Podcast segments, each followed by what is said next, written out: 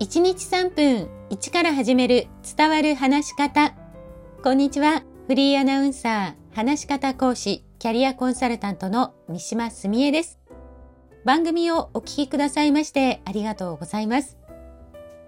さあ、スピーチトレーニングで内容を考えるとき、私が気をつけている中から5つお伝えしていますが、今回は4つ目の軸となるキーフレーズの見つけ方です。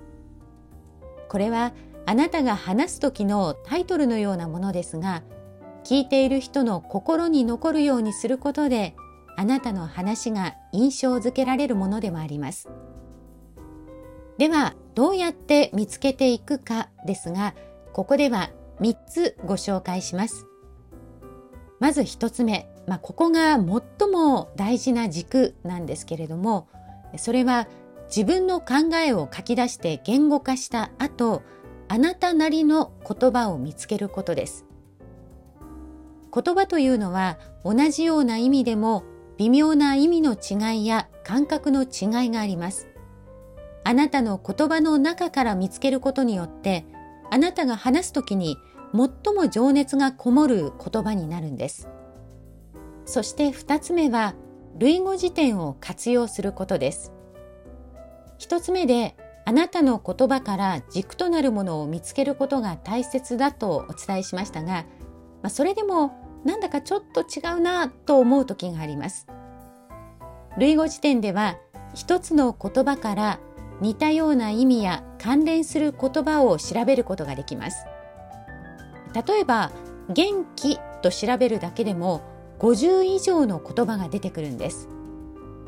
バイタリティ気力活力快活意気込みなどが出てきます。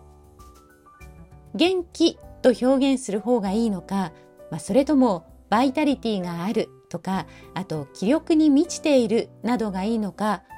いろいろと言葉に触れていると自分の思いにぴったりな言葉が見つかります。